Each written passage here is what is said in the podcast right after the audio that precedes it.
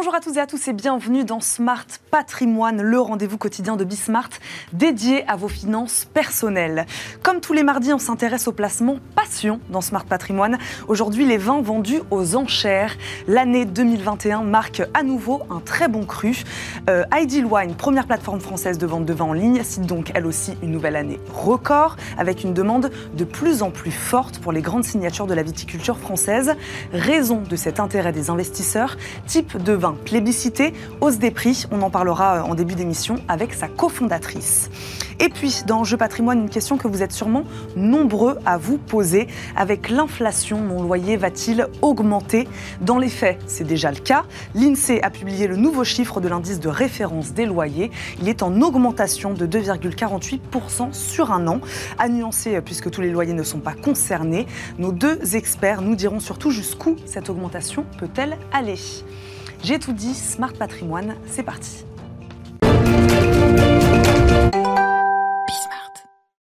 Dans Patrimoine Passion, ce mardi, un marché qui a porté ses fruits en 2021, celui des vins vendus aux enchères. Plus de 80 000 lots sont vendus tous les ans en France, répartis entre les principaux acteurs du marché. Parmi eux, Ideal Wine, plateforme de vente de vins et de spiritueux en ligne.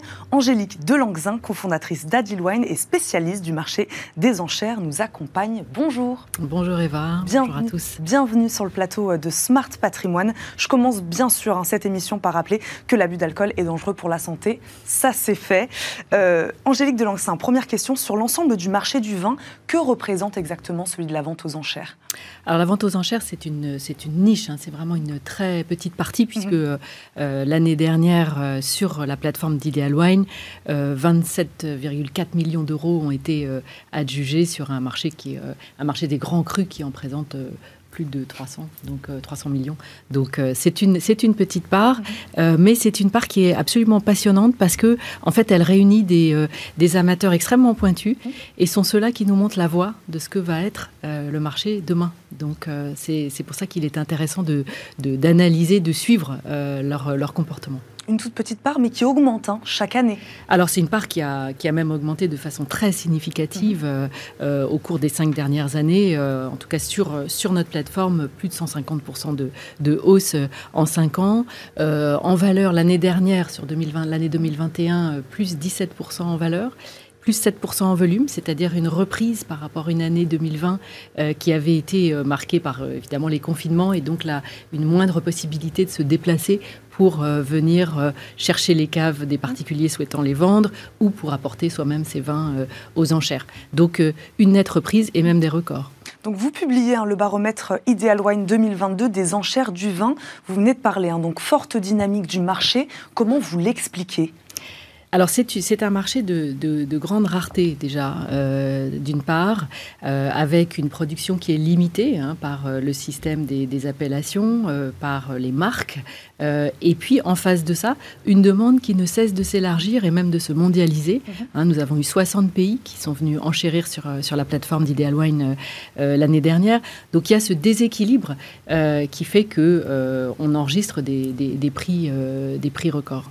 C'est ça, c'est intéressant ce que vous dites sur les étrangers, les profils d'investisseurs sur ce type euh, d'investissement français, étranger, quelle part amateur, c'est ce que vous disiez, ou collectionneur, ou mhm. voilà, expliquez-nous un peu le profil. Alors déjà, le, en termes de, répartition par pays, euh, les, les, acheteurs français euh, constituent une part très, très solide et très résiliente en, période de crise de, sur, le, sur, sur, ce marché des grands crus, parce que finalement, l'année dernière, ils ont représenté encore quasiment la moitié, 49% des euh, des, acheteurs.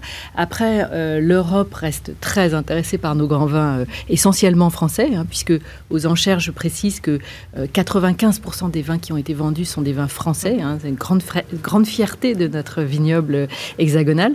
Et donc, 49% de Français, 28% de, d'acheteurs européens, 19% d'acheteurs asiatiques, une proportion qui a connu une nette reprise en 2021 après une année 2020 beaucoup plus terne et puis 4% euh, des vins d'autres, enfin des, pas des vins, d'acheteurs d'autres, euh, d'autres zones, et notamment des, États-Unis, zone qui a connu aussi de grandes, de grandes difficultés avec l'imposition. La législation a changé hein, récemment.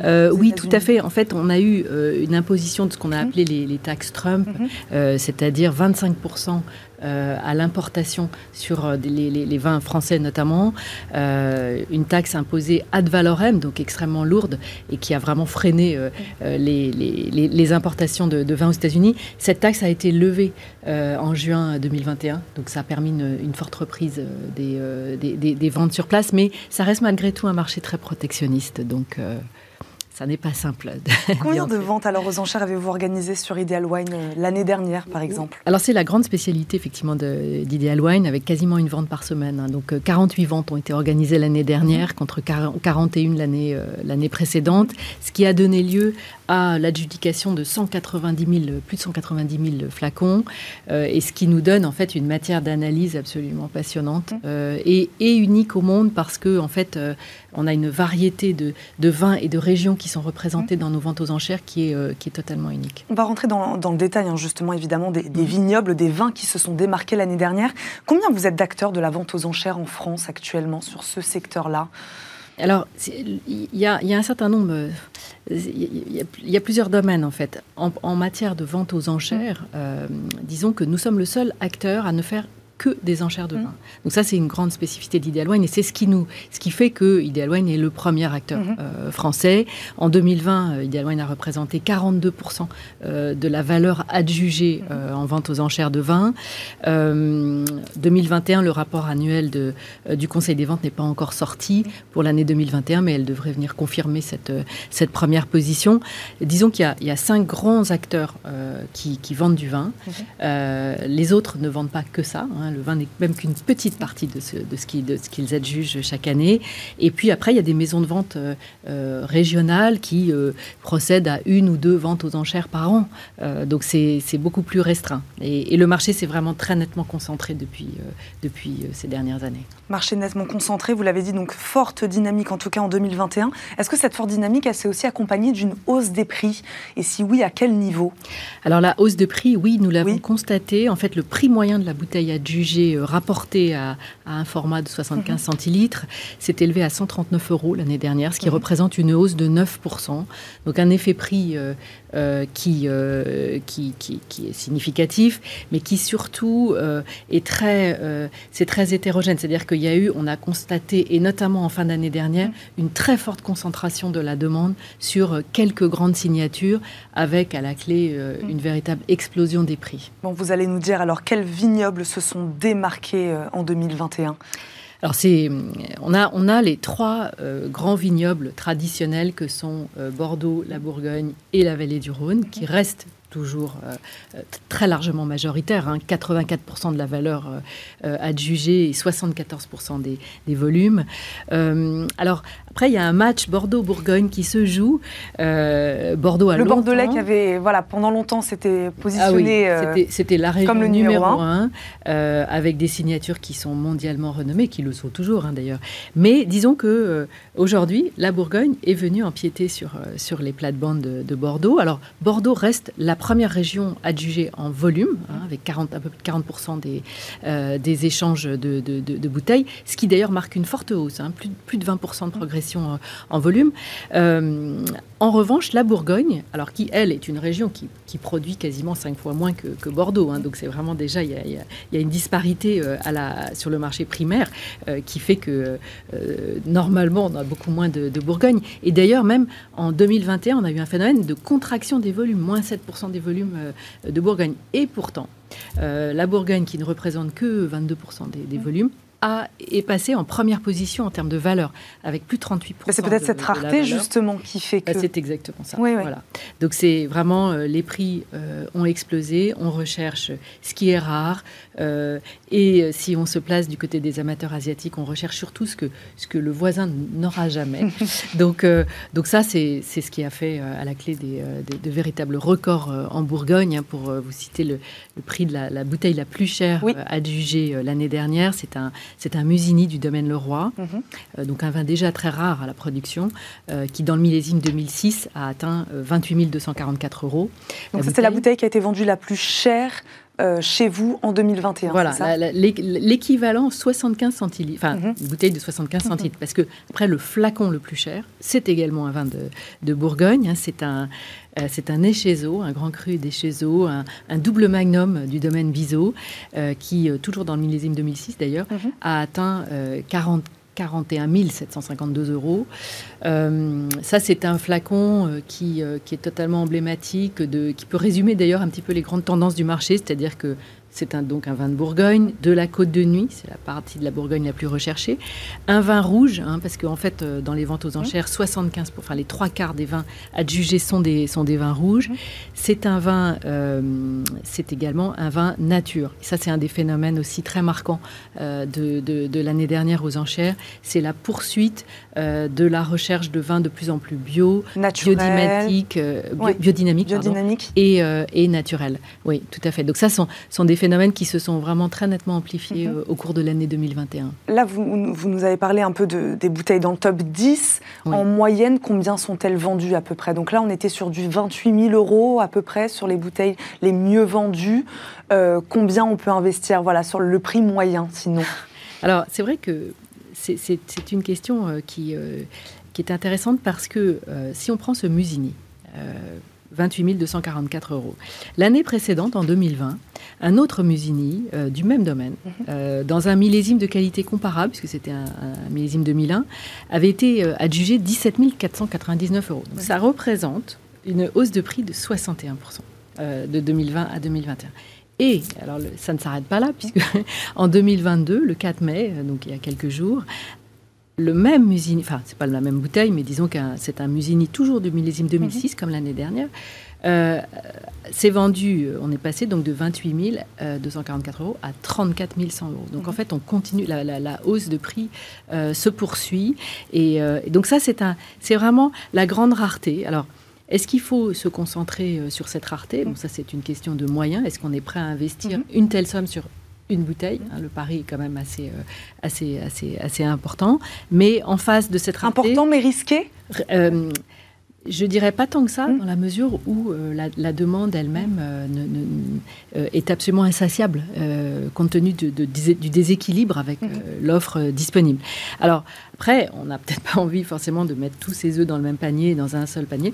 Et donc, ce qui est intéressant, c'est d'aller regarder dans les autres régions euh, que ces régions traditionnelles, ou même au sein de ces régions traditionnelles, des, euh, des domaines, des propriétés qui sont plus émergentes, euh, mais qui travaillent dans un sens qui aujourd'hui est de plus en plus recherché. Hein, on parlait du bio, de la biodynamie, voire des vins nature.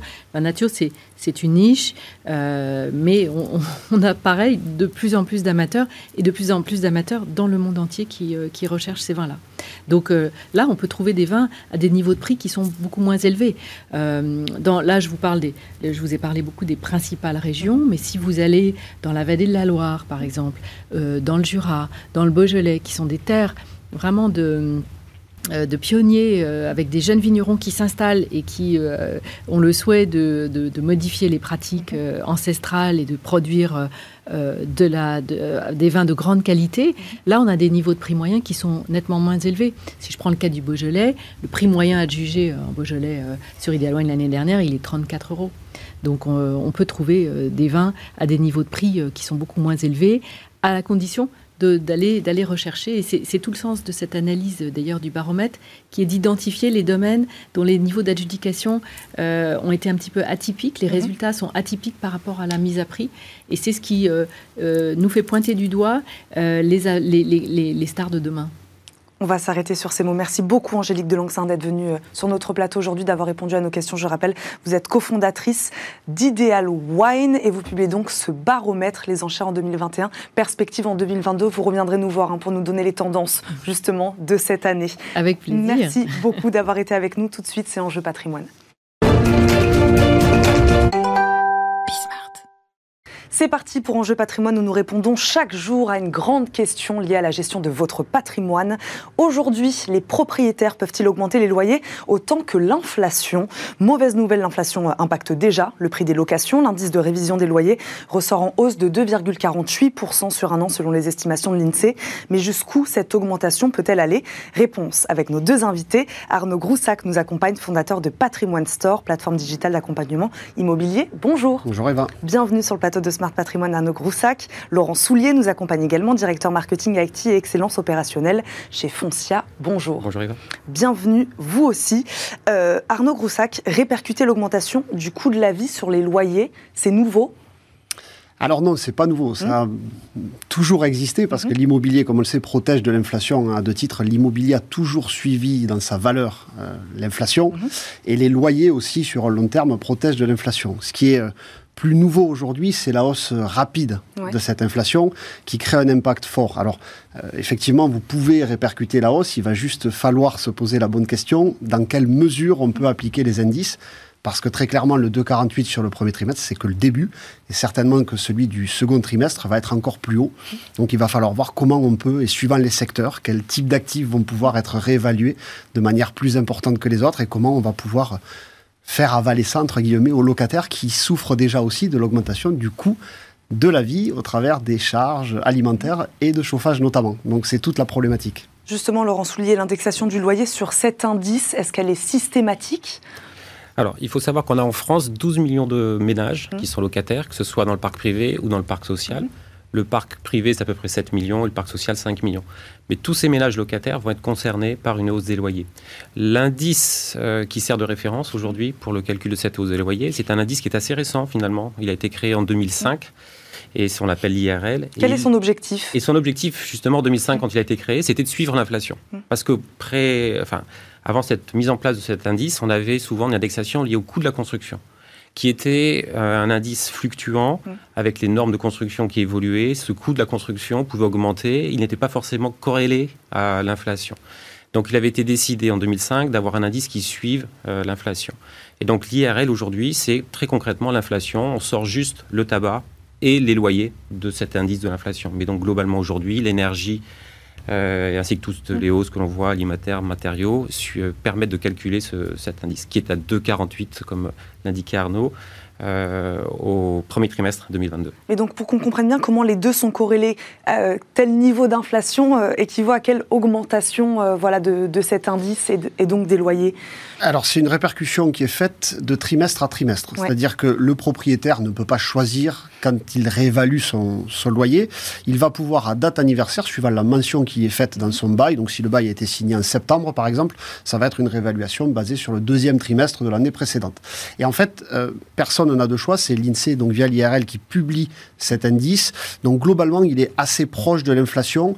Ce, qui, ce que l'on voit aujourd'hui, c'est que l'inflation avait déjà commencé il y a un an, en fait. Hein. Mhm. Voilà, et donc l'indice du premier trimestre, même si elle était plus faible il y a un an, donc elle suit quand même assez bien l'inflation.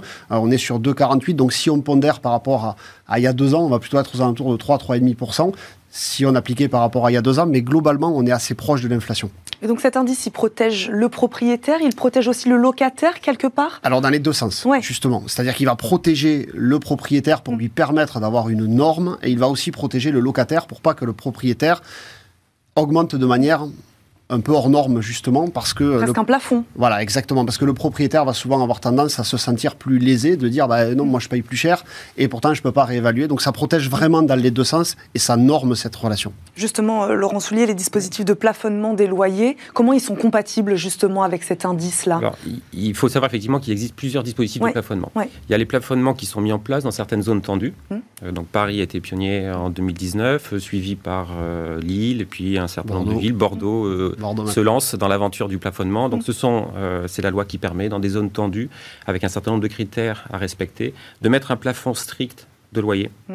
euh, qui vient s'appliquer euh, à la mise en place d'un locataire où normalement le, marché est libre. Quand vous êtes le premier locataire dans un appartement, il n'y a pas de, plafond en dehors de ces zones tendues qui ont mis en place ce, type de dispositif. Et puis ça vient s'appliquer au cours de la vie du bail. Si l'application de la hausse du loyer lié à l'inflation nous conduisait à dépasser le plafond, mm. eh bien, cette hausse serait euh, plafonnée. Du coup, on ne pourrait pas l'appliquer pour ces locataires. Ensuite, il existe d'autres types euh, de plafonds, chez tous les dispositifs, en général, le Pinel, le de Normandie, qui sont liés à des aides fiscales et qui, derrière, euh, conditionnent l'obtention de cette aide fiscale à des loyers plafonnés.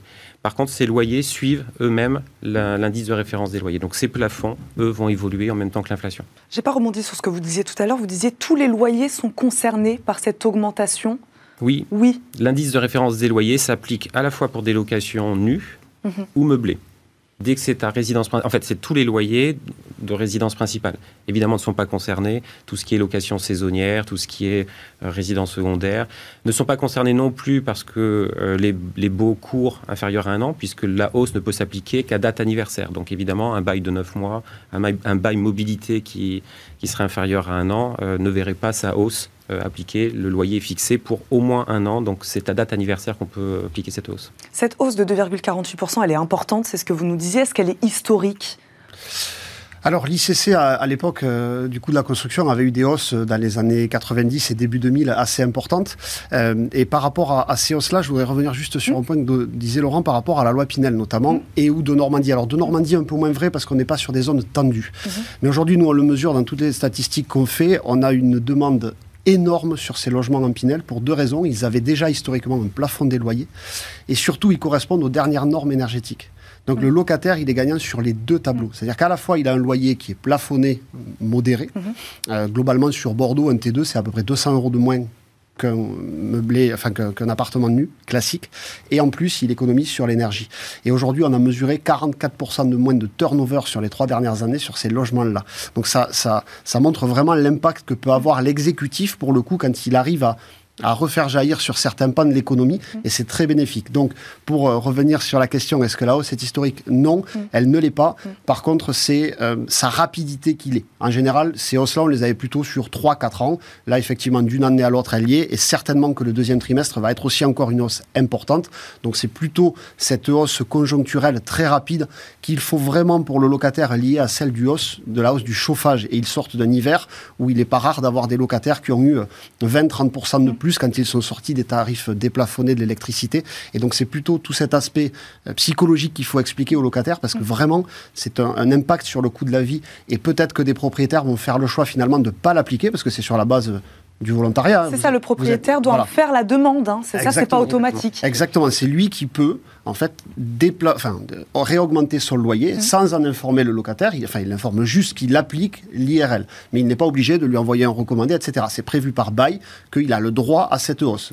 Il a le droit, il n'a pas l'obligation. Hmm. C'est le point important, Arnaud. Il faut que ce soit prévu dans le bail. Il faut que le bail stipule de manière euh, très claire qu'à euh, date anniversaire, la révision du loyer pourra s'appliquer. Sinon, il faut attendre le renouvellement du bail.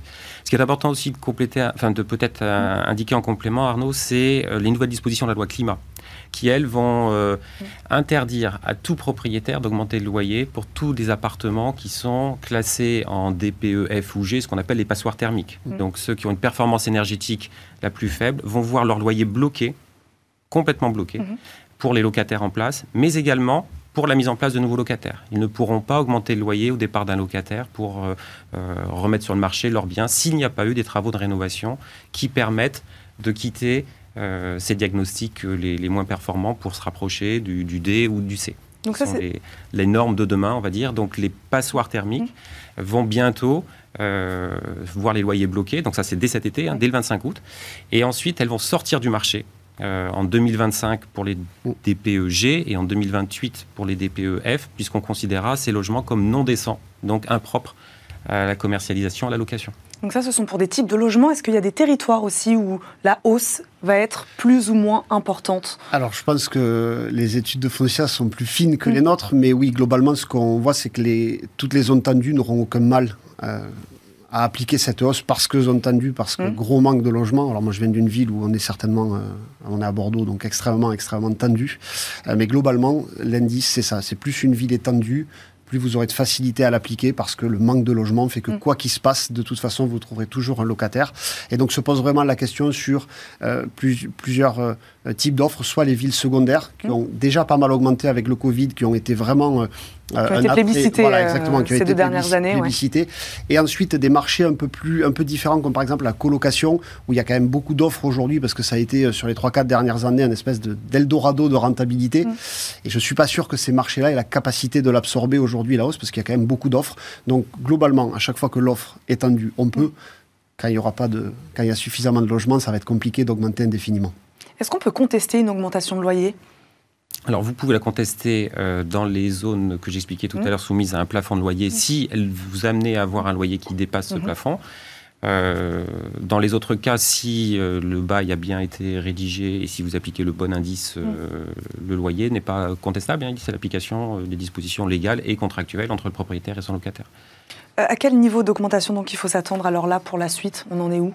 Alors, on n'a pas de boule de cristal, on en parlait un peu avant, mais globalement, on ne devrait pas être loin des 3% sur le deuxième trimestre parce que euh, on, a, on a encore une fois une forte accélération de l'inflation sur les mhm. derniers mois. Et comme il y a cet effet retard sur l'IRL, ça devrait arriver maintenant. oui. Ce qu'on voit également, donc là, on parle de la hausse des loyers pour les locataires en place, mais ce qu'on voit, c'est que dans les zones qui sont non tendues, donc pas soumises à des réglementations trop strictes, au départ d'un locataire, on a une très forte hausse dans les contenus de la demande pour les appartements qui sont les mieux placés, les plus performants euh, au niveau énergétique, on a une très très forte hausse de la demande qui conduit euh, déjà depuis quelques années, hein, c'est un phénomène qui ne date pas de l'apparition d'inflation, à des hausses des loyers dans certaines villes. On citait euh, Ceux qui souhaiteraient prendre aujourd'hui un appartement dans ces villes-là subiraient de plein fouet la, hausse des prix. Exactement, parce que les appartements à Angers, par exemple, sont devenus très très rares. Mm. Il y a eu la génération du baby boom du début des années 2000, mm. des étudiants aujourd'hui qui cherchent des, petites surfaces euh, dans des villes euh, étudiantes. Et, les passoires thermiques sont déjà boudés par les locataires. Et les passoires thermiques sortent du marché. Donc on a ce double phénomène de biens qui sortent du marché locatif euh, et une demande qui est très très forte, qui fait qu'on a eu dans ces zones non tendues d'un point de vue réglementaire, mais très tendues d'un point de vue réalité du, marché, des hausses de loyers qui se sont appliquées de 4-5% déjà depuis 2-3 ans. C'est le cas, donc on, évoquait dans un certain nombre de, villes, on peut citer Lyon également, qui avait connu de, des hausses assez importantes. Et, donc, de ce fait, le, marché locatif est un marché qui, euh, qui a connu une inflation avant même la, hausse de l'IRL, qui, encore une fois, ne s'applique que pour les locataires en place. Après, c'est un arbitrage à faire pour le propriétaire. C'est-à-dire, est-ce qu'il veut un peu de stabilité de ses locataires euh, et donc euh, s'assurer de ne pas avoir de période sans loyer Parce que si son locataire, à un moment donné, n'est plus en capacité de payer le loyer, il va chercher un loyer plus faible ou une surface plus petite ou s'éloigner du centre-ville. Et donc, au départ de ce locataire, va s'ouvrir une période de, vacances de l'appartement et qui, euh, bah, du coup, pour le propriétaire, lui fait des revenus en moins. Donc, il y a toujours un arbitrage. Donc, le propriétaire peut l'appliquer. Euh, maintenant, est-ce qu'il doit le faire systématiquement? C'est un calcul euh, au regard du, du, marché, des capacités de son locataire. Et donc certains nous demandent parfois de ne pas appliquer la hausse, préférant une stabilité de ses locataires. Il nous reste quelques secondes derrière ma question. Jusqu'où va-t-elle aller? C'était aussi jusqu'où peut-elle aller? Cette, euh, cette augmentation C'est ça aussi, c'est-à-dire que euh, elle peut être euh, infinie. Enfin voilà. Alors, elle ne sera toujours que plafonnée à l'IRL. donc après, c'est jusqu'où peut aller l'inflation. On mm. commence à voir certains experts au-delà de la récession qui disent que le pic est en train d'être là. Mm. Donc on, peut on peut estimer que sous un an, ça va se normer. et après, c'est surtout jusqu'où peut-elle aller jusqu'au bon sens de la relation entre le propriétaire et les locataires. Mm. Et c'est surtout ça qui va primer pour voilà faire cohabiter tout, ce monde ensemble. On va s'arrêter là-dessus. Merci beaucoup, messieurs, d'avoir répondu à nos questions aujourd'hui. Arnaud Groussac, fondateur de Patrimoine Store, et Laurent Soulier, directeur marketing IT et excellence opérationnelle chez Foncia. Merci à tous les deux. Et merci à vous de nous avoir suivis. On se retrouve demain, même heure, pour un nouveau numéro de Smart Patrimoine. Très bonne journée à tous sur Bismart et à demain.